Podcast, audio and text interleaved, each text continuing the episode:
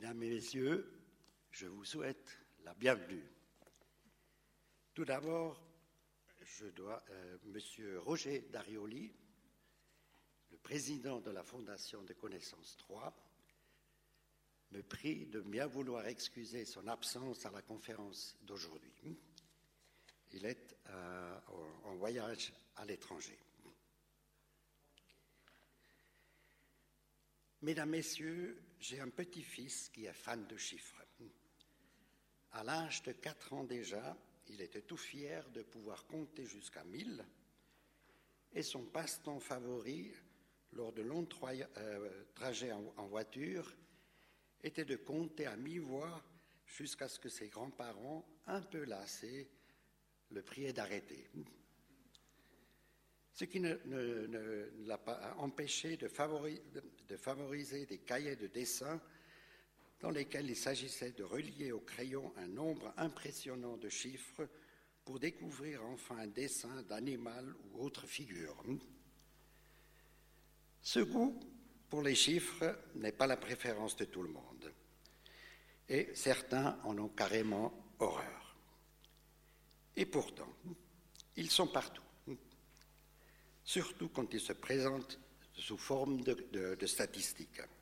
Dans les journaux, à la radio, à la télévision, combien de débats politiques ou autres se déroulent autour d'interprétations de statistiques parfois diamétralement opposées alimentant ainsi la méfiance envers ceux-ci. Le fameux dicton Je ne crois qu'aux statistiques que j'ai moi-même falsifiées ne contribue certes pas à augmenter la confiance à leur égard.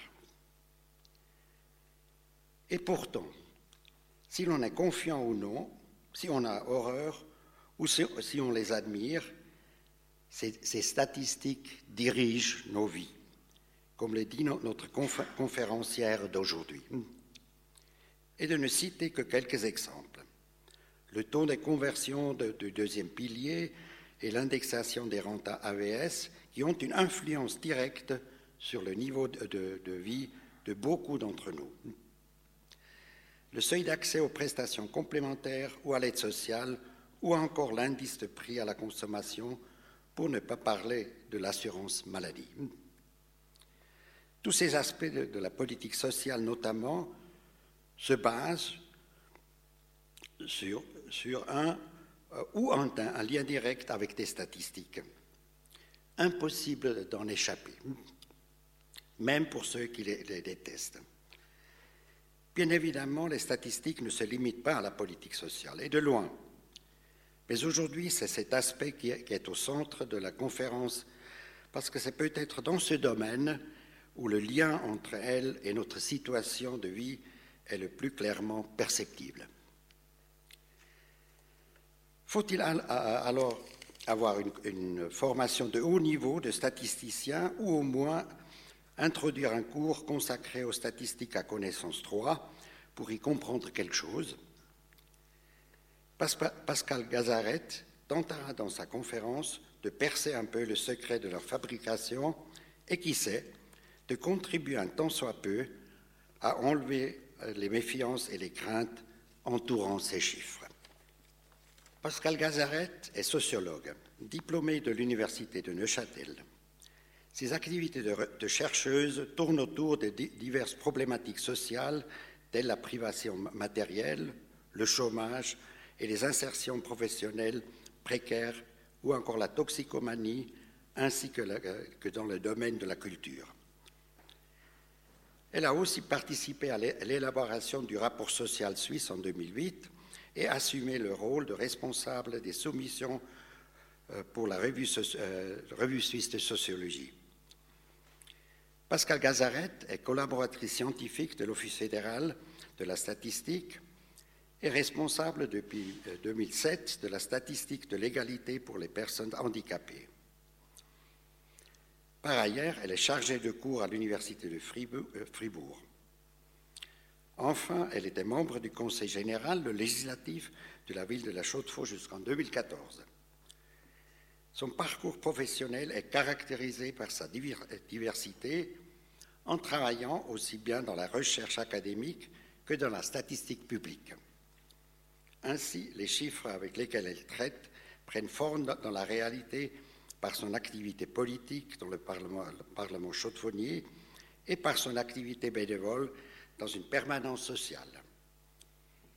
Parmi ses publications, on peut citer un article dans la revue euh, de, sociologie suisse sur le, risque d'appauvrissement en Suisse, les contributions méthodologiques qui questionnent des mesures statistiques du bonheur ou de la privation matérielle. Un article sur les enfants et le handicap en soulignant qu'aucune statistique ne couvre l'entier de ce groupe de population. Toutes ces publications, selon Mme Gazaret, montrent sa volonté de comprendre la réalité au-delà des résultats, statistiques disponibles, voir ce que les chiffres disent, mais aussi ce qu'ils ne disent pas. Phrase qui est une belle transition à la conférence de Pascal Gazaret. J'ai horreur des chiffres, mais ma vie en dépend. C'est à vous.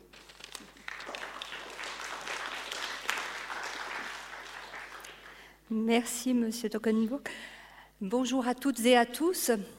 Par cet après-midi pluvieuse, que faire de mieux que de se réunir dans une salle pour faire travailler nos ménages? Et puis, on va voir si, à la fin de cette conférence, il y aura un peu plus d'amateurs de chiffres qu'au début. C'est vous qui aurez le dernier mot à ce sujet. Moi, je vais prendre donc le premier mot et puis effectivement rebondir sur ce thème que euh, M. Tocklenburg m'a proposé, une réflexion sur l'importance de la statistique pour la politique sociale et pour nos vies en général. Donc effectivement, ces chiffres, ils nous encombrent beaucoup, on en voit un peu partout.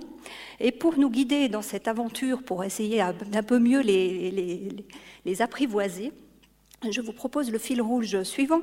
D'une part, quelques réflexions générales sur leur origine, le fait qu'ils soient adulés par les uns, haïs par les autres, mais en tout cas omniprésents et incontournables, y compris dans des domaines où on ne les attend peut-être pas, parce que ce sont des domaines faits plus d'émotions, d'empathie et de, choses qui ne sont a priori pas directement mesurables en chiffres et en quantité, comme les éléments de la politique sociale. Et pour illustrer cela, je vous présenterai en fait deux exemples de calculs qui sont faits à l'heure actuelle. D'une part, euh, comment est-ce qu'on définit le minimum social qui garantit une vie hors de la pauvreté aujourd'hui? Et puis, comment est-ce qu'on fait pour adapter les rentes AVS au coût de la vie et à l'évolution du niveau de vie de nos sociétés? C'est un peu le programme que je vous propose. Je vais rentrer dans certains détails, il y en aura plein dont je ne vais pas parler encore, donc il y aura aussi de la place après euh, que j'ai fini de causer toute seule pour échanger davantage autour des points qui vous intéresseront et des questions qui vous taraudent probablement. Donc je commencerai par cet envahissement de chiffres que nous connaissons, comme l'a dit M. Tocklenburg.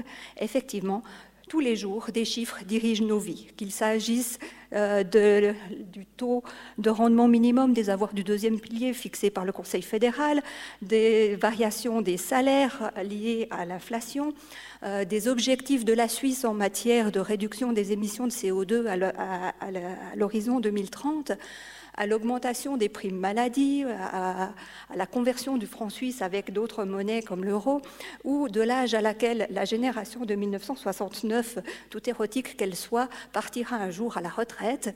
Euh, tout cela est fait de chiffres. Mais bien sûr, bah, tous les chiffres ne sont pas de même nature et c'est une des choses que je vais essayer de montrer par la suite. Alors pourquoi cette fascination pour les chiffres? Pourquoi sont-ils devenus si puissants dans nos sociétés? Eh bien, c'est un avis très personnel, mais je pense que cela remonte en fait à la fin du Moyen Âge, quand les êtres humains occidentaux redécouvrent les sciences naturelles, la mathématique, l'arithmétique, etc. Et ils vont se passionner pour ces chiffres. Pourquoi? Parce que ces chiffres leur permettent d'un coup d'agir sur leur environnement, de modifier le monde créé par Dieu. Et d'un coup, cette création divine qui était si intouchable, parce que justement c'était la volonté de Dieu de créer un monde comme, il l'était, on va s'apercevoir qu'on peut le modifier. Et l'être humain ne va pas s'en priver, il va foncer dans cette voie que lui ouvre euh, la science pour modifier son environnement, euh, agir dessus et essayer de le rendre un peu plus conforme à ses desseins qui ne sont pas toujours le bien commun, mais qui sont en tout cas le, reflet de volonté de certaines personnes. Donc effectivement, des chiffres qui sont à la fois des outils très puissants pour comprendre le monde, agir dessus, mais aussi pour aider à la décision. Et dans ce cadre-là, ils vont jouer un rôle très très important au niveau des dirigeants de tous les pays et de tous les gens qui vont prendre des décisions pour les autres. Lorsque tout nous échappe dans des sociétés de plus en plus complexes, euh, où tout change très très vite, les repères pour appuyer des bonnes décisions manquent parfois. Et quoi de plus rassurant qu'une bonne statistique, un chiffre qui vous dit là, vous pouvez y aller, telle, politique aura tel impact, il y aura tant de pauvres en plus ou en moins si on change euh, cet argument dans la façon de calculer les normes des prestations complémentaires, etc. Donc, après les valeureuses prières adressées à Dieu ou à Krishna, après les formules magiques des magiciens, nous en sommes maintenant à l'ère des formules mathématiques pour nous guider dans nos choix euh, sociaux. E égale mc carré et bien d'autres.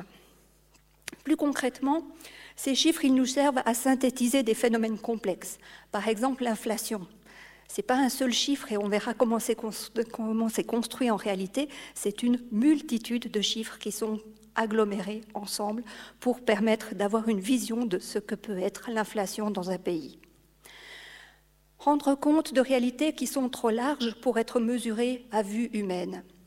On peut bien sûr se rendre compte que la population vieillit ou qu'elle devient plus pauvre peut-être, mais ce ne sont que des perceptions parce que nous n'avons pas la faculté avec nos, sens humains, de percevoir ce qui se passe réellement à une échelle aussi grande, ne serait-ce qu'une ville, et encore moins un pays.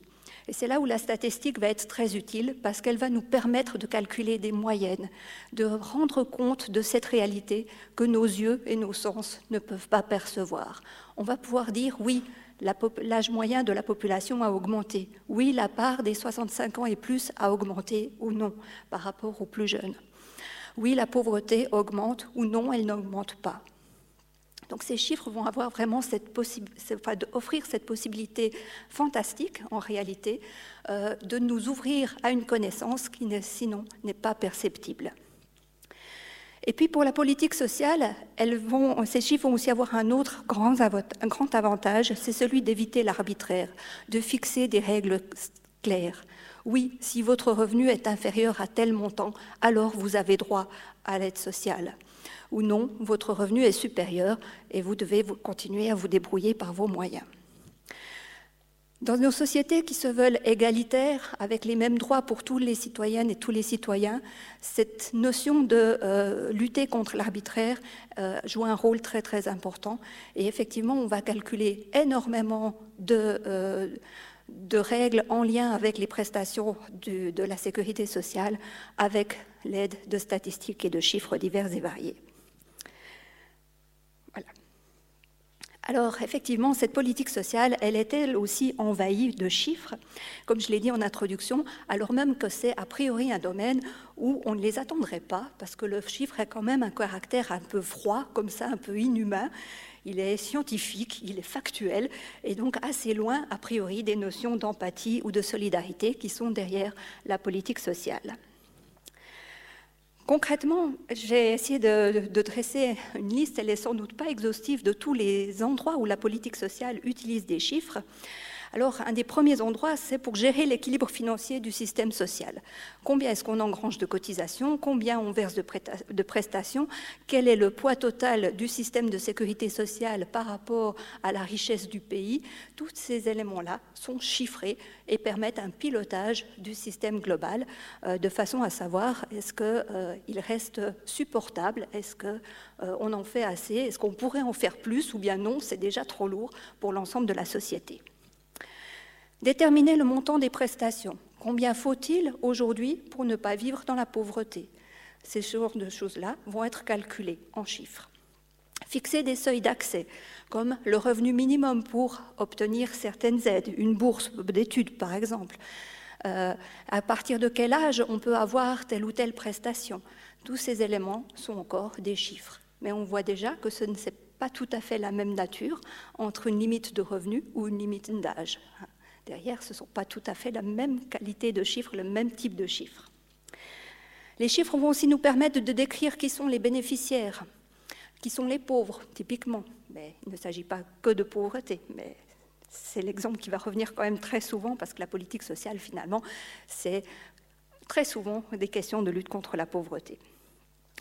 Les chiffres vont aussi permettre d'établir des prévisions. Qu'est-ce qu'il en sera de l'équilibre financier de l'AVS dans 30 ans? Une question sur laquelle tous les experts continuent de ne pas être d'accord et de discuter longuement. Évaluer les effets de telle ou telle mesure qu'on imagine introduire ou l'impact des révisions. Là encore, la mathématique, les chiffres, les statistiques, tout cela va être mobilisé. Donc effectivement, la politique sociale, c'est aussi une question de gros chiffres. Mais du coup, alors effectivement, d'où sortent-ils et comment sont-ils calculés? Je vous ai parlé de deux exemples pratiques. Le premier, il va être sur le minimum euh, social, comme on l'appelle, c'est l'équivalent d'un minimum vital. Je vais vous expliquer juste après la différence entre les deux. Donc comment est-ce qu'on calcule un minimum vital, social, on s'en fiche pour l'instant, qui garantit de pouvoir vivre en dehors de la pauvreté? Alors pourquoi j'ai pris cet exemple de la pauvreté? C'est parce que la pauvreté est vraiment à la base de la politique sociale. La politique sociale s'est développée historiquement sur la lutte contre la pauvreté. Il s'est d'abord euh, agi de euh, protéger les gens contre le fait de mourir de dénuement. Et avec cette question fondamentale, combien faut-il donner aux pauvres pour qu'ils ne soient plus pauvres, sans ruiner le reste de la société, ni produire une classe oisive qui se laisserait porter par le reste de la société qui irait travailler à sa place.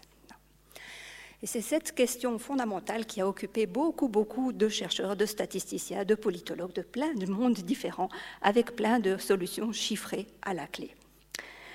Historiquement, les premiers travaux dont on ait connaissance sont ceux en fait d'un ensemble de chercheurs britanniques qu'on regroupe aujourd'hui sous l'appellation de l'école anglaise du salaire de, subsistance, dont la, figure la plus célèbre est un certain Benjamin Sibom Huntry, qui a travaillé lui sur la ville de York où il habitait en 1899. Et il a lancé ce qui est considéré aujourd'hui comme la première grande enquête sur la pauvreté, qui a permis de définir des seuils euh, de pauvreté relativement clairs et fondés sur euh, une réalité statistiquement mesurée. York, euh, va aller dans chaque maison de la ville de York, regarder comment les gens vivent, avec quels moyens. Et puis, il va ensuite s'intéresser aux groupes, euh, enfin, dans ces gens qui habitent dans ces maisons, aux groupes qui sont les plus pauvres, ceux notamment dont l'espérance de vie est, condamnée à court terme, ceux qui ont une espérance de vie inférieure à six mois. Ils ne vont pas survivre au-delà des six mois. Avec quoi vivent-ils ceux-ci par rapport à ceux dont l'espérance de vie dépasse cette fameuse limite des six mois? De là, il va tirer un premier seuil, une première valeur financière d'un certain panier de biens essentiels à la survie. Si on a moins que cela, on ne survit pas au-delà des six mois, constitué d'une certaine quantité de nourriture, de vêtements, de chauffage et d'accessoires de cuisine. Parce qu'il ne s'agit pas seulement d'avoir du porridge, mais si vous n'avez pas au moins une casserole et une cuillère pour tourner votre porridge au-dessus du feu, eh ben vous aurez de la peine à vous alimenter. Donc effectivement, il ne s'agit pas seulement que de manger et de se vêtir ou d'avoir chaud. Et les besoins humains impliquent aussi, ne serait-ce que pour remplir ces besoins de base vraiment hyper basiques, on a déjà besoin d'autres choses qui sont un peu plus que de la nourriture, euh, qui sont par exemple ces fameux accessoires de cuisine. Et Rontry euh, calcule que euh, la valeur monétaire de ces biens qui sont nécessaires à la survie valent à peu près, la, valeur de 21 shillings et 8 D. Alors j'ai jamais su ce que c'était que le D dans l'abréviation des anciennes monnaies euh, anglaises, mais bref, en gros, c'est 21 shillings par semaine pour une famille ou en tout cas une maison habitée par deux adultes et trois enfants pour vous euh, permettre de mieux vous représenter ce que ça signifie, le salaire moyen d'un ouvrier non qualifié à l'époque était de 18 à 21 shillings par semaine. Ce qui montre bien que le salaire d'une personne, typiquement un chef de famille, euh, était insuffisant pour garantir la survie d'une famille avec trois enfants. D'où le fait qu'à l'époque, les enfants travaillaient dès qu'ils pouvaient, qu'ils étaient suffisamment grands. Et puis toutes les femmes qui n'avaient pas charge d'enfants en bas âge étaient elles aussi au travail pour garantir un minimum de, chances de survie à leur famille. Voilà, premier seuil de pauvreté calculé véritablement scientifiquement, mathématiquement, sur la base de relevés très précis de comment les gens vivent et de l'espérance de vie que cela leur permet. Mais Rentry va aussi euh, directement observer que euh, si ce seuil permet de garantir la survie biologique, il ne permet pas de remplir un certain nombre d'autres besoins de l'être humain, qu'il va appeler des besoins sociaux. Et donc, il va calculer un deuxième seuil de pauvreté qu'il va appeler pauvreté secondaire, qui est la situation de gens qui couvrent leurs besoins biologiques, mais pas leurs besoins sociaux. Et donc, il va introduire, ce faisant, la distinction entre un minimum vital, celui qui garantit la simple survie, et un minimum social, qui va permettre aussi la participation sociale et l'inclusion dans la société. Dans ces choses, ces besoins culturels qu'il va mesurer en plus, il y a le fait d'avoir de l'argent de côté, peut-être pour pouvoir enterrer un membre de la famille, payer l'enterrement, euh, pour payer des fournitures scolaires pour les enfants, pour payer ne serait-ce qu'un verre ou une saucisse à la fête du village euh, une fois par année, par exemple qui peut être considéré comme un minimum de socialisation et de participation à la vie de, de nos collectifs sachant que l'être humain, effectivement, est un être social et donc il a besoin de cette vie collective pour son épanouissement. Ça fait partie véritablement de ses besoins de base. Donc voilà, première réflexion sur ce minimum social, minimum vital. On s'aperçoit que les besoins ne euh, sont pas si simples à déterminer et que effectivement, il y a cette différence déjà entre un, minimum vital et un minimum euh, social qui permet une vie un peu plus digne et intégré. Alors, très concrètement, comment est-ce qu'il s'y est pris? Par exemple, pour définir la valeur de ces 21 shillings, il a regardé comment les gens mangent, qu'est-ce qu'ils mangent exactement. Et il a euh, dressé, en fait, un menu type de la semaine dans ces fameuses familles dont l'espérance de vie n'allait pas excéder les, six, pouvait justement excéder les six mois. Donc il, a fait ça de façon très très détaillée. Donc on sait que le lundi matin, il consommait à peu près 8 onces de pain et un peu de porridge. À midi, ils avaient droit à des pommes de terre, du pain et du fromage. Et le soir, c'était du pain de nouveau, un peu de bouillon de légumes et un peu de fromage. Une once, si j'ai bien trouvé l'étape de, conversion, c'est de l'ordre de 38 grammes par, euh, enfin, de cet ordre-là. Donc vous voyez que ça fait quand même pas beaucoup par rapport aux portions qu'on a aujourd'hui.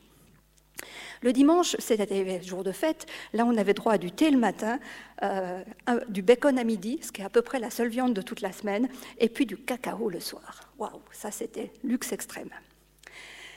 Et donc, comment est-ce qu'il va calculer ces 21 shillings? Ben, C'est simplement en regardant combien est-ce qu'il faut d'argent pour acheter ces, quantités de nourriture qui rentrent dans le menu standard des familles qui vivent à la limite du seuil de survie.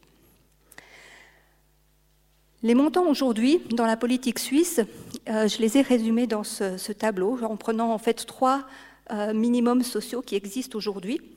D'une part, celui de l'aide sociale, avec les recommandations d'une conférence qui s'appelle l'AXIAS, pour la conférence suisse des institutions d'action sociale, qui est une, institution qui regroupe à la fois des partenaires publics, mais aussi des associations privées euh, qui sont euh, actives dans la lutte contre la pauvreté et qui euh, calculent chaque année, régulièrement en tout cas, les recommandations au canton pour les montants versés à l'aide sociale. Donc l'aide sociale d'un côté, les prestations complémentaires de l'autre, qui sont donc une forme d'aide sociale spécifiquement destinée aux rentiers AVS et AI, et puis, troisième euh, catégorie que j'ai recueillie, ce sont les normes d'insaisissabilité, c'est-à-dire le minimum vital qu'on laisse aux gens qui sont aux poursuites et qui doivent rembourser des créanciers. Combien est-ce qu'on leur laisse pour qu'ils puissent quand même vivre tout en remboursant leurs créanciers Donc, pas être euh, étranglés par le remboursement de leurs dettes. Tous ces montants, euh, tous ces, minimums sociaux qui sont calculés dans la politique suisse, sont en fait constitués à la base enfin, d'un forfait de base, forfait d'entretien, qui va couvrir l'essentiel des dépenses relatives à la nourriture, au chauffage, aux vêtements, à l'hygiène, euh, à un minimum de loisirs, etc. Et puis après, on va intégrer en plus le loyer et puis, selon les cas, d'autres prestations, circonstances, différentes euh, prestations. Et la question des impôts va être aussi réglée de façon spécifique. La première chose qui doit vous peut-être vous interpeller, en tout cas moi ça a été assez sidérant quand je ai découvert ces chiffres pour la première fois, c'est la différence qu'il peut y avoir dans les montants des forfaits de base dans ces trois types d'aides sociales. 997 francs pour une personne dans l'aide sociale, mais 1620 dans les prestations complémentaires et 1200 pour les personnes endettées. Donc on voit déjà que la notion de minimum social, elle peut être interprétée de façon très très variable. Et je vous jure que quand vous gagnez ces montants-là, eh ben, d'avoir 997 francs pour vivre chaque mois ou 1600, c'est pas du tout la même chose et pas du tout la même qualité de vie. On s'offre pas du tout les mêmes choses. Alors ces différences, en fait, elles se comprennent. D'une part parce que le montant des prestations complémentaires, par exemple, englobe plus de choses qui pourraient être payées en plus dans l'aide sociale. Donc l'aide sociale, en plus de, ce montant de 997 francs, on peut aussi avoir des prestations circonstancielles ou des aides spécifiques si vous travaillez et puis qu'on on va vous payer de quoi aller au travail, par exemple, ce genre de choses. Dans les prestations complémentaires, tous les frais sont compris dans le, dans le montant. Il n'y aura rien qui sera versé en plus. Donc voilà, ça compense déjà un peu la différence. Et puis, fondamentalement, il y a l'idée aussi que l'aide sociale est le dernier maillon qui nous protège de la pauvreté dans le système suisse. C'est celui tout, tout en bas qui recueille les, derniers, les dernières personnes qui n'ont pas été euh, prises en charge ou dont les revenus n'ont pas été améliorés par des prestations euh, plus en avant. Et donc, le montant d'aide sociale est véritablement voulu pour être le plus bas de toutes les aides sociales qui peuvent exister euh, dans, les différents systèmes de la protection sociale suisse. Donc c'est ce qui explique aussi qu'effectivement, c'est le montant le plus faible. En parenthèse, je vous ai mis aussi les valeurs pour deux personnes, pour un couple, donc on retrouve des différences, mais la seule chose que je voulais surtout vous mentionner, c'est que vous l'aurez peut-être calculé, euh, les valeurs pour deux personnes ne sont pas deux fois la valeur pour une personne. Et ça, ça tient à un phénomène qu'on appelle les économies d'échelle. Et puis, si c'est quelque chose qui vous intéresse, on pourra en reparler après pendant les questions. Mais je ne vais pas m'apesantir dessus. Ces minimums, ils sont intéressants, mais c'est des calculs compliqués pour les déterminer au départ. Et surtout, on s'aperçoit qu'ils ont besoin d'être actualisés régulièrement. Si on les laisse toujours au même niveau, eh ben, très rapidement, les gens ne vont plus avoir suffisamment avec les, niveaux de, prix qui augmentent, par exemple, du fait de l'inflation.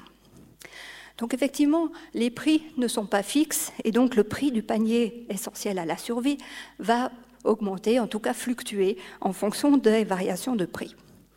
Mais au-delà, c'est la structure même du panier qui évolue dans le temps parce que nos sociétés évoluent, nos besoins aussi et nos habitudes de consommation aussi.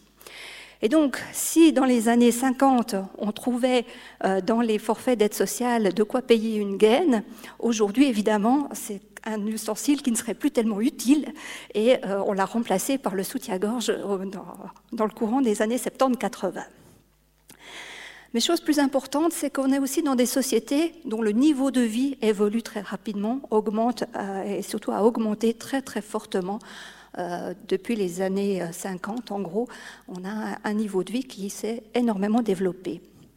Et donc, avec l'augmentation du niveau de vie, ont augmenté également les besoins culturels et sociaux, qui sont des choses qui sont devenues normales qu'on les fasse ou qu'on les ait aujourd'hui. Dans les années 50, avoir une machine à laver était un luxe. Aujourd'hui, c'est devenu quelque chose de basique à avoir. Si vous n'en avez pas, c'est une vraie marque de pauvreté. Et la question typiquement aujourd'hui euh, qui se pose pour l'aide sociale, c'est est-ce qu'on peut encore vivre dignement sans un ordinateur, sachant que euh, énormément de choses aujourd'hui ne sont plus possibles ou coûtent beaucoup plus cher si vous n'avez pas d'ordinateur, à commencer par faire vos paiements. Je pense que certains d'entre vous vont encore à la poste et vous avez sans doute reçu des augmentations, de, enfin des taxes et des frais supplémentaires pour payer vos factures à la poste plutôt que de les faire par e-banking. Mais évidemment, bah, pour éviter ces frais, il faut pouvoir disposer d'un ordinateur. Donc c'est devenu véritablement un objet de première nécessité dans nos sociétés, ce qui n'était absolument pas le cas il y a encore 20 ans. Donc, effectivement, ces besoins augmentent. Et l'autre élément qui va avec cette augmentation des besoins, c'est que plus on va s'éloigner du minimum vital, plus en fait les besoins vont se mettre à euh, être différents d'un individu à l'autre. Ces besoins culturels et sociaux, ils sont euh, fondamentalement euh, modelés et modifiés par des éléments de préférence individuelle. La première chose à laquelle on peut penser, c'est qu'il y a sur Terre des gens qui sont croyants et donc qui vont avoir certains frais liés à, l'exercice de leur religiosité que n'auront pas évidemment les gens qui ne sont pas croyants. Donc ceux-ci devront pouvoir financer ces besoins liés à leur foi, euh, là où d'autres pourront privilégier d'autres aspects qui leur sont importants. Et donc, ce que ça va poser comme enjeu pour les gens qui sont chargés de calculer les minimums vitaux ou sociaux, c'est qu'on va avoir de plus en plus de peine à établir un panier type de la consommation des gens qui sont à la limite de la pauvreté. Et donc, ce qu'on a vu se développer euh, depuis quelques années, ce sont des mesures alternatives à la logique du panier de biens, qui sont en fait simplement des mesures basées sur les enquêtes de, consommation de la population. On va s'intéresser à comment vivent les personnes les plus pauvres, ce qu'on appelle dans le jargon statistique le D1 pour décile 1. C'est-à-dire que si vous, organisez tous vos individus qui vivent dans le pays du plus pauvre au plus riche, eh bien ce D1, ce sont les 10% les plus pauvres quand vous avez classé tout le monde par ordre de fortune. Et donc, effectivement, c'est devenu une nouvelle façon pour calculer euh, ces, seuils d'accès aux aides sociales et donc de minimum vital, enfin minimum social, c'est de regarder simplement quel est le montant global de la consommation des plus pauvres dans la société. Ça pose juste pour moi une question fondamentale, c'est qu'est-ce qui se passe si ces 10% de la population les plus pauvres vivent eux-mêmes dans la pauvreté et en dessous des seuils? Évidemment, là, on voit que le, raisonnement commence à coincer, et ce n'est possible que parce qu'on vit dans une société où, effectivement, les gens, en, règle générale, vivent au-dessus de ce qui est considéré comme les minimums sociaux. Mais voilà. Quelques mots encore juste sur ces questions d'actualisation, comment est-ce que ça se passe aujourd'hui? Alors en fait, pour les prestations complémentaires, on va le revoir plus en détail après, mais c'est euh, une indexation de ce fameux forfait des 1600 francs qu'on a vu avant dans le tableau, euh, en fonction de l'indice des prix à la consommation. Dès que l'indice des prix à la consommation varie de plus de, de 0,40%, parce que ça calculé avec deux décimales, hein, soyons précis. Avec la statistique, c'est toujours une question de définition précise. Donc à deux décimales près, dès qu'on est au-dessus du seuil de 0,40, les rentes AVS doivent être adaptées. C'est le Conseil fédéral qui s'en charge. Et en même temps que les rentes, on adapte aussi le montant des, des prestations complémentaires à l'indice des prix à la consommation. Dans l'aide sociale, on a eu longtemps un indice des prix à la consommation spécifique, et puis depuis 2009, ben, on a essayé de simplifier les choses et on s'est dit ben, on va appliquer le même principe que pour l'AVS et les prestations complémentaires. Et puis, comme ça faisait quand même des fois un peu des, sauts importants, puis que les cantons râlaient parce que ça allait augmenter la facture de l'aide sociale si on donnait plus aux gens qui, perçoivent l'aide sociale, ben depuis 2015, on a édicté la règle qu'en fait, il faut qu'il y ait un si le renchérissement est inférieur à 0,50, alors on peut renoncer à adapter le forfait. Donc là aussi, on voit qu'il y a des considérations politiques avec des questions d'enjeux financiers derrière la façon dont on fixe ces seuils de pauvreté qui vont interférer dans les règles qu'on se met pour essayer d'être juste et équitable entre tout le monde. Donc le juste et équitable, il est parfois un peu médiatisé, modifié en tout cas, par des considérations plus politiques. Et j'aimerais citer juste à ce niveau-là un exemple qui est aujourd'hui euh, véritablement parlant et bien connu dans le monde des politiques sociales, c'est celui des États-Unis, où le, forfait d'aide sociale a été calculé dans les années 60 et n'a plus été actualisé depuis. Donc on ne l'a pas adapté ni à l'augmentation des besoins, ni à l'augmentation des prix, ni à la transformation euh, du, par exemple, de l'importance de, la nourriture par rapport au logement dans le, dans le budget des familles. Donc ça fait qu'aujourd'hui, en fait, le forfait d'aide sociale aux États-Unis est totalement insuffisant pour vivre en dehors de la pauvreté. Ce qui explique que la plupart des pauvres aux États-Unis sont obligés de travailler au noir euh, ou alors de se livrer à des activités criminelles pour réussir à simplement survivre. Et pourquoi est-ce qu'on ne l'adapte pas alors qu'on sait qu'il n'est pas suffisant? Ben Simplement parce que si on augmente le, minimum vital, eh ben ça va faire plus de pauvres. Et plus de pauvres à qui on va verser davantage d'argent. Donc c'est une véritable explosion du budget global de l'aide sociale. Et politiquement, ce serait un suicide complet de faire ça, de prendre cette décision-là. Et donc il n'y a aucun politicien depuis 30 ans qu'on connaît le problème qui ne s'est risqué à le corriger. Et ce qui fait qu'aujourd'hui, ben, ceux qui pâtissent de cette situation, ce sont les personnes qui vivent en dessous du seuil de pauvreté avec ces aides qui sont insuffisantes. Voilà. Ça, c'était ce que je voulais vous raconter pour l'aide sociale, la pauvreté. Il y aura encore plein de choses à vous raconter, mais je vais arrêter là et je vais passer au deuxième exemple que je voulais discuter avec vous. C'est celui de l'indexation des rentes AVS-AI. Alors, vous le savez peut-être, l'AVS voit le jour en 1948, au 1er janvier 1948, en Suisse, avec des rentes qui sont fixées à l'époque entre 40 et 125 francs par mois. Alors, pour, là aussi, pour replacer les, ordres de grandeur hein, dans, l'époque, euh, à cette époque-là, le revenu moyen dans l'industrie d'un ouvrier était en gros de 745 francs par mois. On se rend bien compte du décalage qui existe déjà à ce moment-là entre les rentes qui sont proposées dans cet AVS qui voit le jour et puis la possibilité de vivre euh, de façon un peu intégrée, comme le reste de la société, euh, avec ces montants-là. Alors pourquoi est-ce que ces montants sont si bas? Eh bien en fait c'est une véritable volonté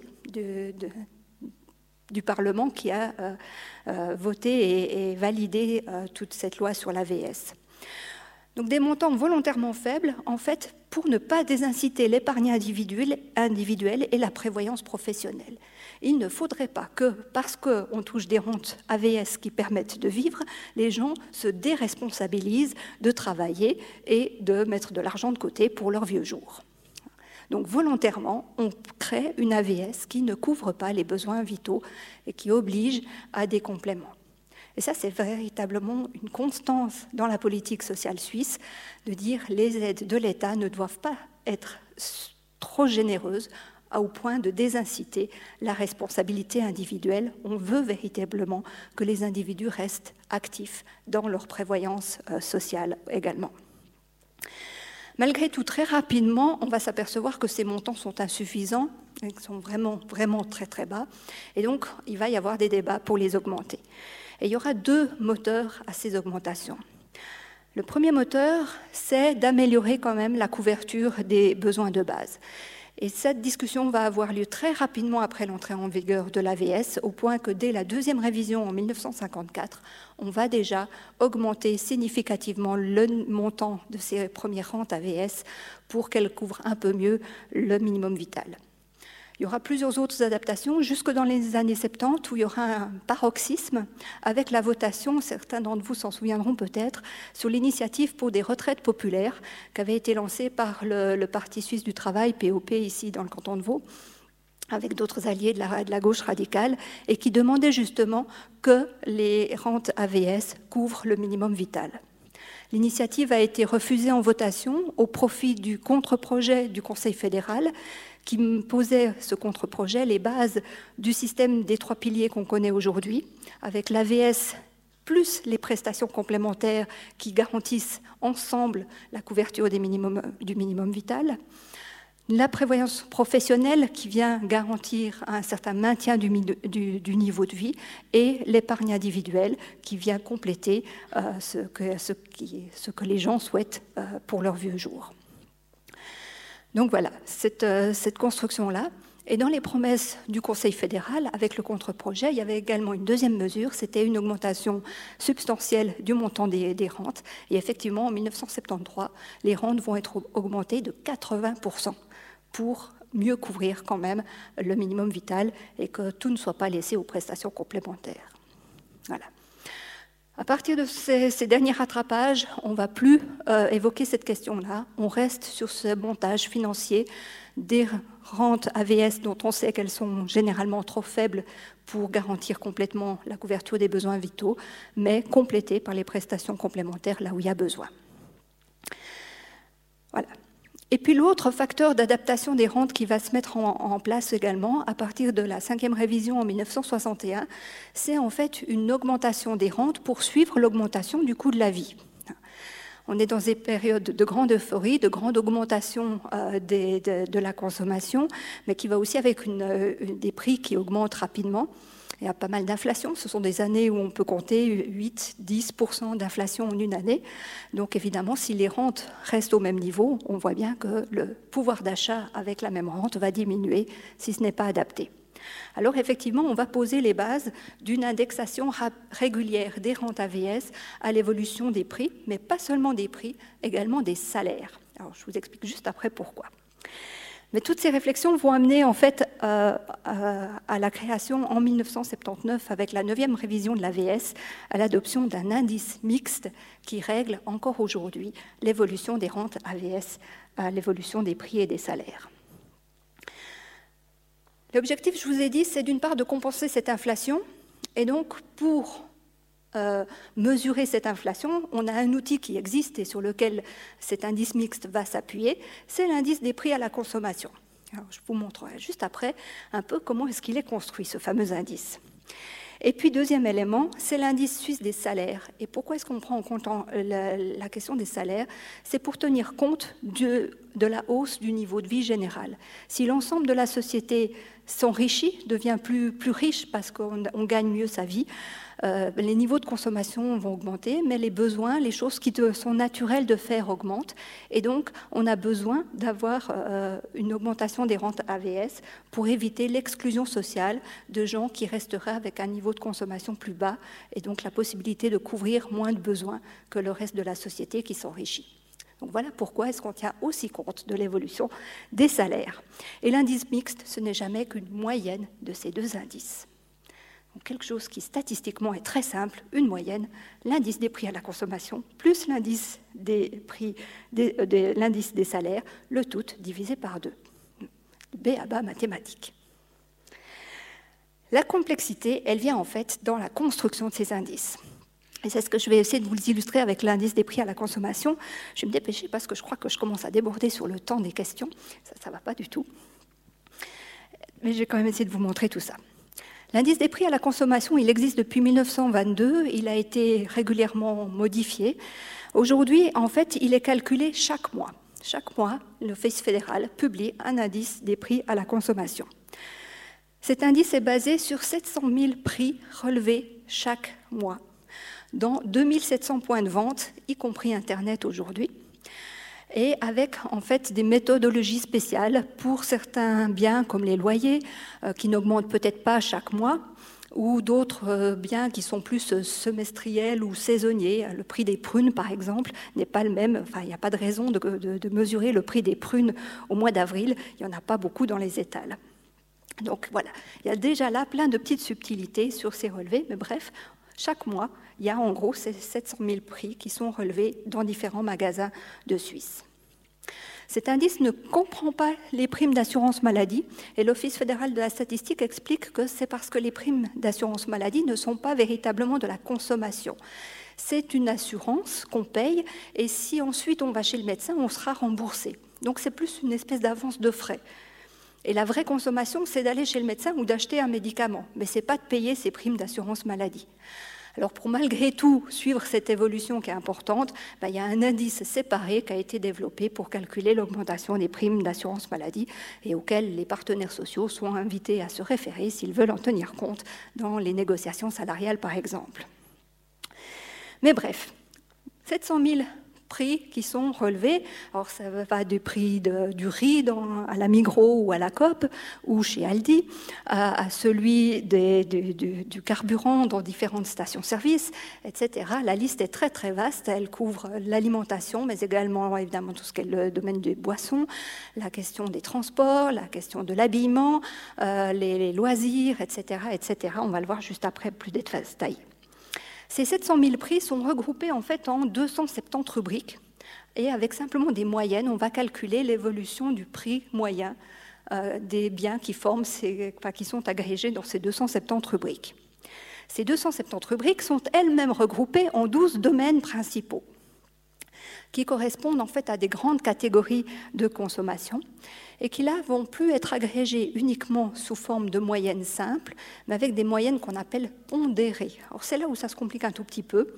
C'est-à-dire qu'on euh, va considérer que l'augmentation du prix de l'alimentation n'a pas le même impact globalement sur nos niveaux de vie que l'augmentation du prix des loyers, parce que l'alimentation ne représente pas la même part de consommation que les loyers. Et donc il va falloir adapter et corriger un peu euh, l'indice final euh, par rapport à, ce poids respectif des différentes rubriques de consommation dans le budget global des, ménages.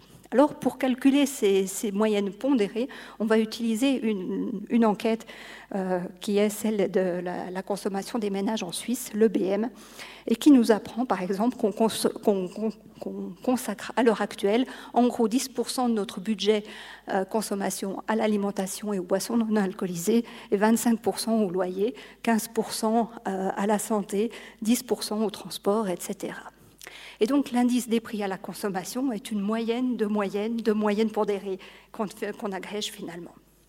Et donc la complexité de la statistique qui peut être derrière euh, ces, éléments de politique sociale, ce n'est pas une complexité mathématique, mais c'est bien une complexité de construction. Qu'est-ce qu'on y met dedans? Comment est-ce qu'on agrège tous ces chiffres pour en faire un chiffre global?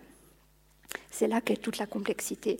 Et c'est là qu'on peut vite faire dire des choses à un chiffre qui n'est pas du tout ce qu'il raconte, parce que pour véritablement interpréter un chiffre, on va avoir besoin de comprendre tous ces éléments de construction qui sont en amont de la production du chiffre. Voilà, je passe rapidement sur ça, c'était une simple répétition. L'indice lui-même, comment est enfin, le renchérissement lui-même, comment est-ce qu'il est calculé? Ben, On prend en fait l'indice mensuel sur une année, on calcule donc l'indice moyen sur l'ensemble de l'année, on fait la même chose pour l'année suivante et on calcule la différence entre les moyennes des indices mensuels. Voilà. C'est un peu tordu, mais en fait, ce n'est pas compliqué du tout quand on, a compris comment ça se construit. Ça reste que des simples moyennes. Toutes bêtes. Voilà. Je vais avancer là-dessus parce que le temps passe et que l'idée, c'est que vous ayez quand même aussi le temps de poser des questions. Euh, L'indice des prix des salaires, c'est euh, l'indice des salaires. En gros, c'est un peu la même logique. Il est presque aussi compliqué, mais pas tout à fait. Et surtout, il pose lui aussi énormément de questions de définition. Comment est-ce qu'on définit un salaire? Qu'est-ce qui rentre dans le salaire? Est-ce qu'on prend les salaires bruts, les salaires, les salaires nets? Comment est-ce qu'on valorise les bonifications qui ne sont pas monétaires? Qu'est-ce qu'on fait avec les temps partiels? Ce sont toutes ces questions-là que la statistique doit en fait euh, résoudre, en tout cas proposer une solution, et qui vont ensuite définir, enfin contribuer à faire que le chiffre final qui ressort de tous ces calculs, eh ben, il est 2,5 ou il est 2,7. Voilà. Alors, j'en arrive à la conclusion. Euh, ces chiffres omniprésents conditionnant nos, nos, vies, oui, effectivement, ils sont omniprésents et oui, ils conditionnent nos vies. Donc on n'est pas du tout ni prêt, ni prêt de s'en passer. La statistique, elle est en fait toujours plus sollicitée pour guider l'action sociale aujourd'hui, l'action politique d'une façon générale. Et il ne faut pas l'oublier que ça a effectivement des grandes vertus, à commencer par celle de garantir une certaine égalité de traitement entre les citoyens et les citoyennes, ce qui n'est pas négligeable quand même. Et oui, il dirige nos vies, en tout cas notre niveau de vie, alors ça c'est sûr, mais au-delà, effectivement, euh, ça détermine aussi nos chances de trouver de l'aide face aux difficultés de la vie ou l'âge à partir duquel on va pouvoir partir à la retraite et profiter d'un peu de repos après des années de travail. Mon ordinateur n'est pas configuré comme tout à fait comme celui-ci, donc la mise en page ici a quelque peu souffert. Euh, la diapo, elle disait, enfin le titre dit qu'en fait les données, euh, elles représentent surtout des façons de voir le monde et de penser le social. Et effectivement, dans ces statistiques qui guident l'action sociale, ce sont principalement des questions de définition. La question ne va pas être de savoir est-ce que euh, je dois, enfin, quel est le prix d'un ordinateur, combien ça coûte, mais plutôt de savoir est-ce que je dois mettre un ordinateur dans le minimum vital ou pas. Et ce sont ces questions-là qui sont fondamentales pour la politique sociale finalement. Ce, que je voulais relever aussi, c'est que les statistiques ne sont pas des mathématiques. Ce ne sont pas non plus des lois naturelles, mais ce sont des constructions sociales.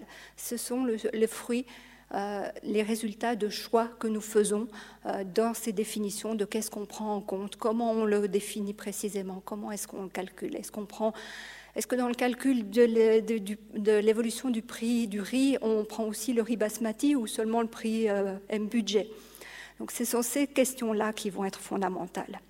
Et finalement, l'important pour les utilisateurs que nous sommes, les citoyens et citoyennes, appelé à se prononcer aussi sur des réformes, c'est de savoir finalement euh, comment sont construits ces chiffres. Parce que c'est en comprenant comment est-ce qu'ils sont construits, sur quelle euh, base méthodologique, quel, choix de définition effectivement, qu'on va pouvoir comprendre comment est-ce qu'on peut véritablement les utiliser, qu'est-ce qu'ils disent réellement, et donc comment les interpréter correctement. Donc ce sont des calculs très simples pour la plupart, et le diable se cache dans la méthodologie, comment est-ce qu'ils sont construits réellement. Et là, il faut dire que ce n'est pas toujours facile de trouver les sources. Euh, typiquement, pour cette conférence, j'ai essayé de savoir comment étaient construits les 1600 francs du forfait d'entretien des prestations complémentaires. Eh ben, mes recherches euh, littéraires ont échoué. J'ai interrogé l'Office fédéral des assurances sociales qui, euh, après dix jours, ne m'a toujours pas répondu. Donc ça semble effectivement un peu mystérieux. voilà. Et c'est là-dessus que je terminerai en vous remerciant pour votre attention et puis en ouvrant la discussion.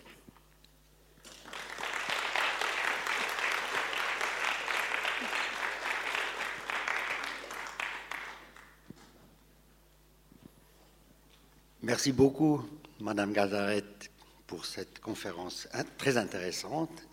Je pense qu'il a laissé quand même la place pour des interrogations à beaucoup de questions de votre part. C'est à vous, Mesdames, Messieurs.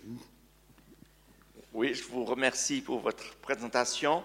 Ma question est la suivante. Vous nous avez présenté un fromage là, avec les mhm. statistiques, combien de pourcentage pour l'alimentation, quel pourcentage pour les loyers? Ces chiffres qui sont présentés, ils sont basés sur une certaine classe sociale, les plus pauvres, les moyens, toute la population de la même manière comment, ces chiffres sont tirés à partir de la population Je suis très contente de cette question. Alors effectivement, ce sont en fait des moyennes, donc les chiffres moyens pour euh, la population suisse, tirée de la fameuse enquête sur les budgets des ménages que j'ai mentionnée pendant la conférence.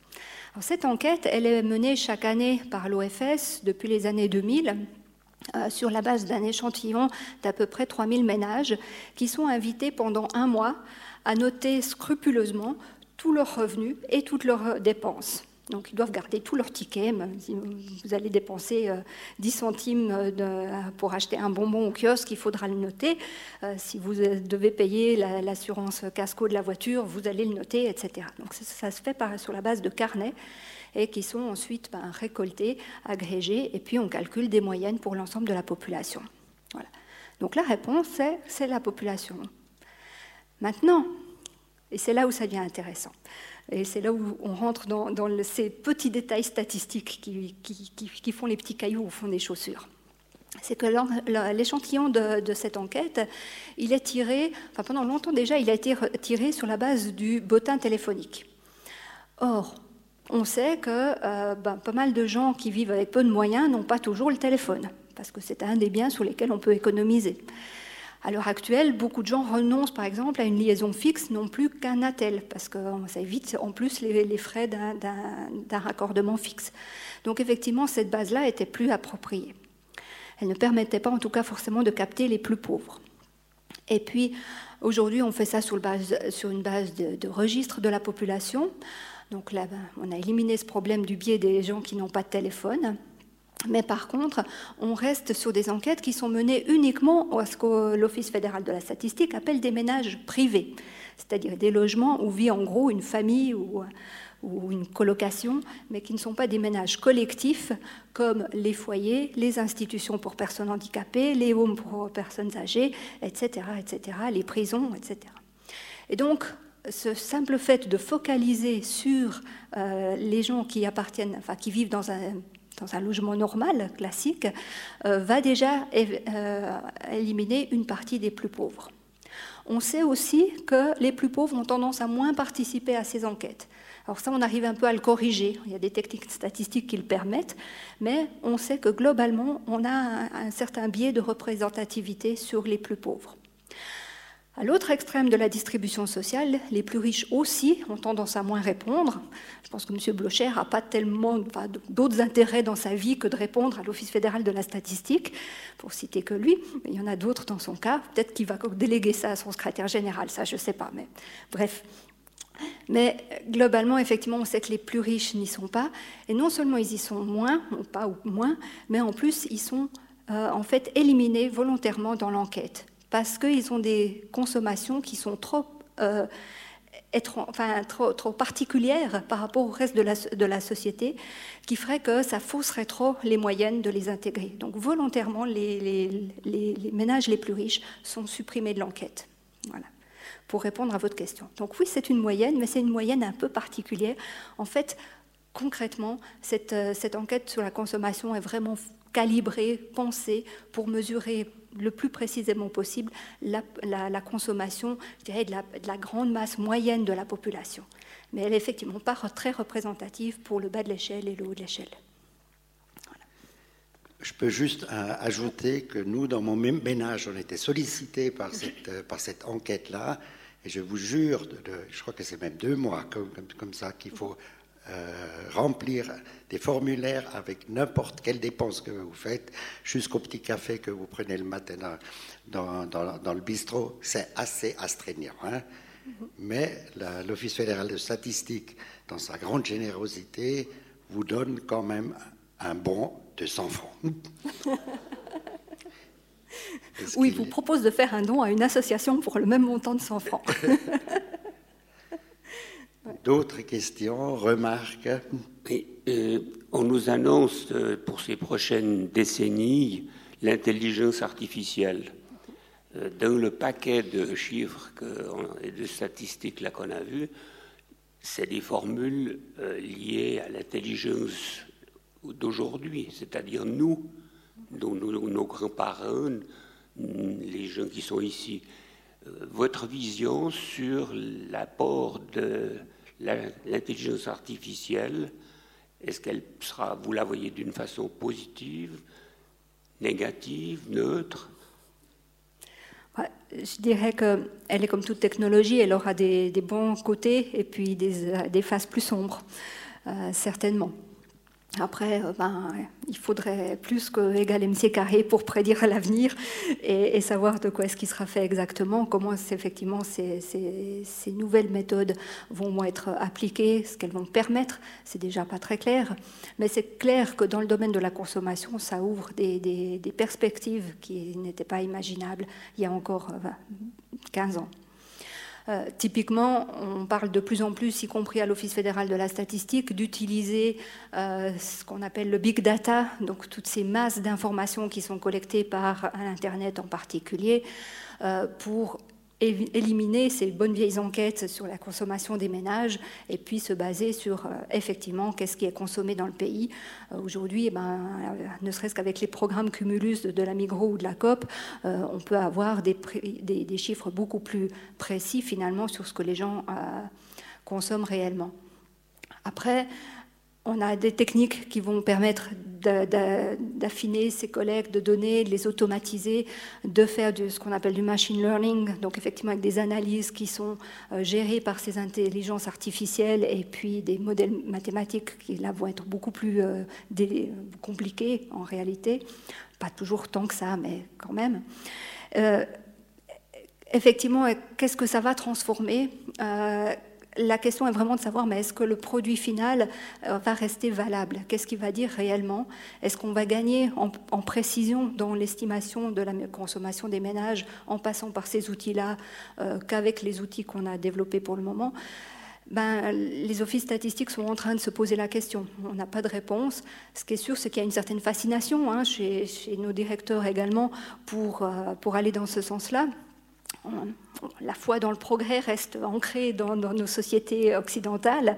Et donc, on a l'impression que tout ce qui va être plus technologie va être mieux.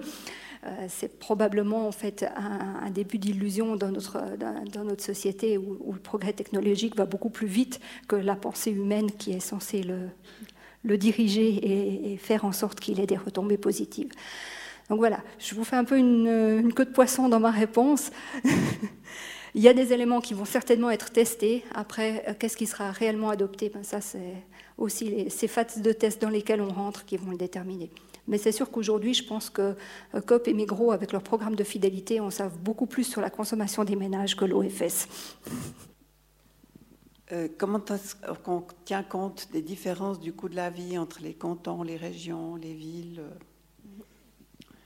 Alors effectivement, euh, c'est aussi une question importante, d'autant plus qu'en euh, Suisse, on a, cette structure euh, fédérale avec une politique sociale qui est différenciée, enfin, qui peut être adaptée à certaines réalités locales.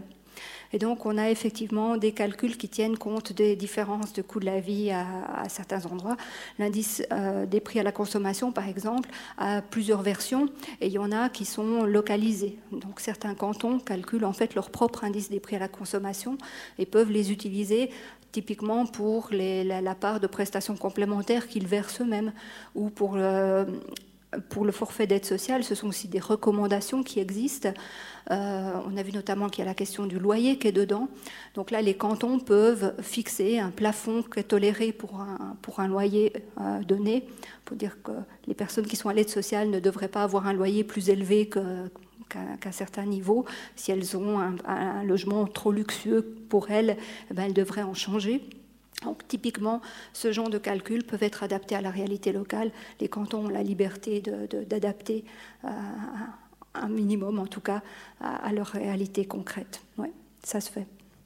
Ça se fait aussi, euh, par exemple, dans le, calcul du taux de pauvreté au niveau suisse, que calcule l'OFS aussi, sur une base qui est justement adaptée de ces normes d'aide sociale où bah, typiquement le prix des loyers euh, est, un, calcul extrêmement complexe euh, qui se fait en fonction du type de ménage, donc de la grandeur probable du, du, logement et des prix sur le marché euh, cantonal pour ce type de logement. Donc effectivement, ça donne des calculs assez complexes, enfin, avec beaucoup de sous-calculs, mais qui permettent de tenir compte effectivement du fait qu'un 4 pièces n'a pas du tout le même prix à Lausanne ou à Sainte-Croix. J'aurais encore une question. J'ai été surpris dans votre indice des prix à la consommation que vous excluez la question de l'assurance maladie. Parce que pour certains, c'est un gros pourcentage du budget et ça fluctue énormément d'une année. Disons, ça fluctue, ça augmente fortement d'une année à l'autre. Alors je suis surpris simplement que vous ne vouliez pas en tenir compte. Euh, alors c'est un choix vraiment méthodologique. L'EFS l'explique comme ça, en disant mais si on voulait en tenir compte, ce qu'on doit calculer, c'est plus un indice des prix à la consommation, mais c'est un indice du coût de la vie. Et cet indice-là, ben, c'est un peu une chimère. ce serait disent-ils, extrêmement compliqué méthodologiquement à mettre en place pour que ça soit quelque chose de valable. Et donc, euh, beaucoup de pays y ont pensé, mais aucun jusqu'à présent ne l'a mis en place parce que ça pose vraiment des questions de définition de qu'est-ce qu'on met dedans, comment est-ce qu'on le calcule, qui sont beaucoup trop complexes, ou en tout cas sur lesquels on sait qu'on ne va pas trouver de consensus euh, qui permettent de le construire. Donc effectivement, l'Office fédéral a décidé qu'il euh, préférait construire un indice spécial à côté, dont après les utilisateurs euh, de ces indices de, prix à la consommation peuvent s'inspirer ou pas, en tenir compte ou pas, euh, mais en disant mais ça ne doit pas rentrer dans l'indice des prix à la consommation lui-même, c'est quelque chose qui est d'une nature un peu différente. Il l'explique notamment en disant aussi, mais lorsqu'on calcule l'indice des prix à la consommation, ce qu'on regarde, c'est comment le prix lui-même évolue dans le temps le prix d'une même chose qui reste la même euh, pour une unité de consommation. Or, les primes d'assurance maladie, elles peuvent augmenter non pas parce que le prix des médicaments ou des prestations médicales a augmenté, mais parce que simplement il y a plus de gens qui, euh, en, bénéficient. Donc le volume de, quantité en fait, d'actes qui sont payés à travers les primes euh, n'est pas stable. On n'est pas sur une base de combien ça coûte pour une unité de consommation. Et donc c'est ce qui fait que euh, c'est vraiment une nature différente, euh, ce, bien-là particulier, et euh, c'est une des raisons pour lesquelles ils ne l'ont pas intégré. La vraie question qui se pose, c'est effectivement pourquoi est-ce que, vu l'importance que ces primes ont prise dans le budget des ménages, comment ça se fait qu'il n'y ait pas plus de pression politique pour adapter, par exemple, l'indice mixte ou d'autres, euh, les négociations salariales des syndicats, pour tenir compte aussi de cet élément-là dans le coût de la vie euh, et l'augmentation des rentes et des salaires. Mmh. je dirais que ça concerne aussi ben, d'autres dépenses obligatoires de l'État. On pourrait faire en fait un, indice des dépenses obligatoires publiques, enfin pour l'État, qui intégrerait aussi les impôts, par exemple. D'autres remarques?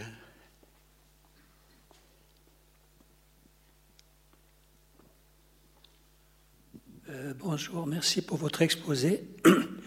La question, ma question est la suivante. Concernant le, euh, les couples mariés, le Conseil fédéral a donné un chiffre absolument erroné concernant le nombre de couples mariés dans notre pays et euh, le tribunal fédéral a remis l'église au milieu du village en tapant sur le décision.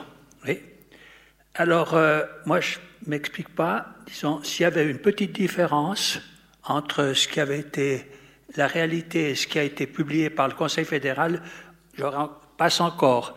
Mais là, c'est une énorme différence euh, qui a faussé toute la question de la votation. Alors, est-ce qu'on sait qui est à la base de l'erreur? Comment ça s'est passé? Euh, qu'on ait une telle différence sur un problème fondamental Merci.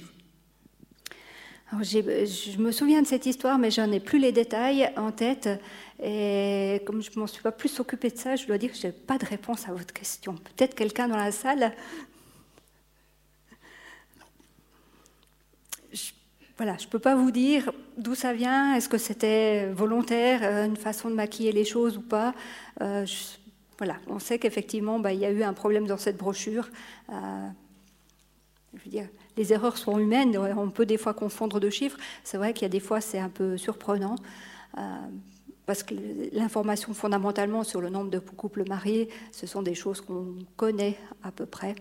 Euh, par les registres. En tout cas, on est censé le savoir aujourd'hui.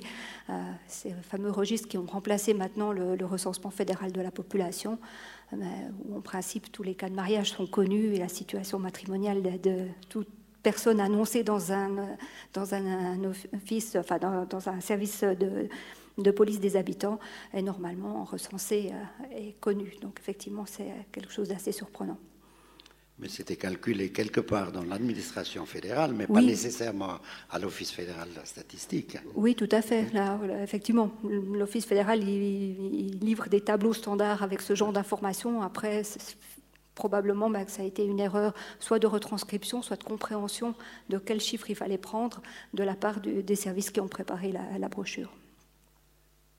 Parce que ça, c'est peut-être une des choses que je dois dire, c'est qu'on trouve énormément de choses sur le site de l'Office fédéral de la statistique qui ne représentent malgré tout qu'une petite partie de toutes les données qui sont collectées par cet office, euh, et que des fois la difficulté est moins de trouver un chiffre que d'en de, avoir en fait 15 qui se ressemblent et de savoir lequel il faut prendre et comment est-ce qu'on l'interprète. Je vais peut-être livrer juste un exemple à ce niveau-là, c'est la question du taux de chômage. Parce que vous trouvez certains euh, chiffres qui sont en pourcentage de chômeurs parmi la population.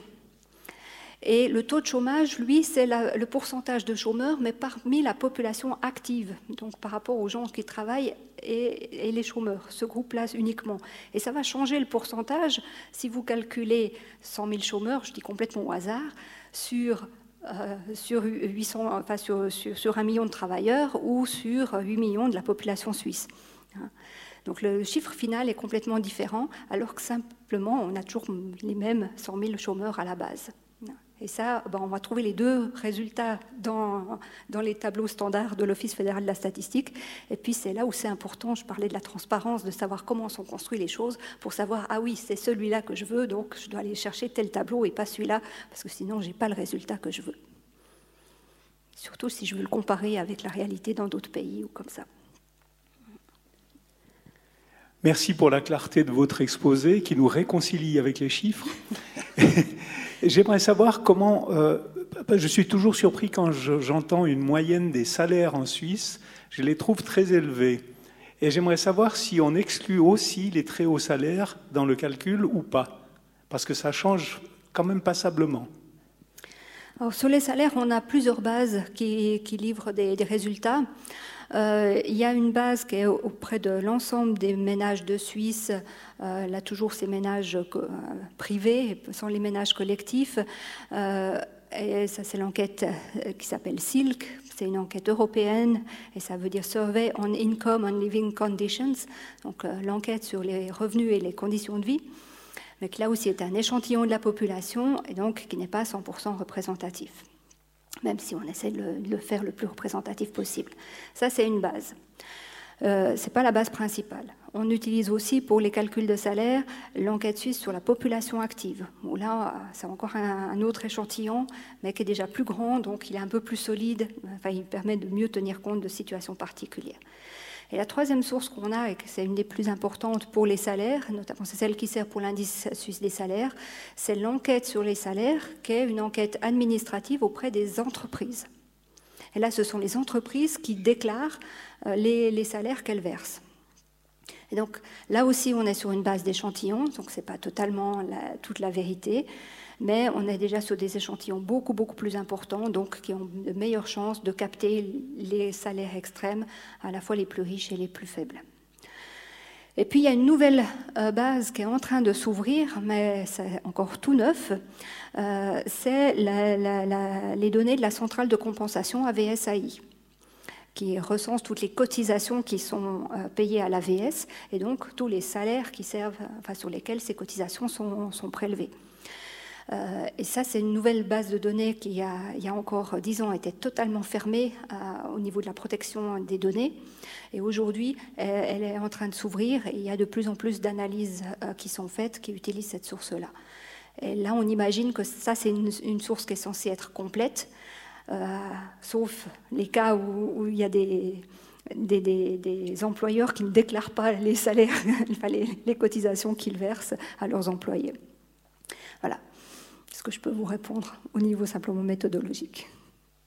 Pas d'autres questions, remarques? Mesdames, Messieurs, si c'est le cas, s'il n'y en a plus de, questions, il me reste encore, encore une fois à remercier vivement Madame Gazaret pour cette, pour cette conférence.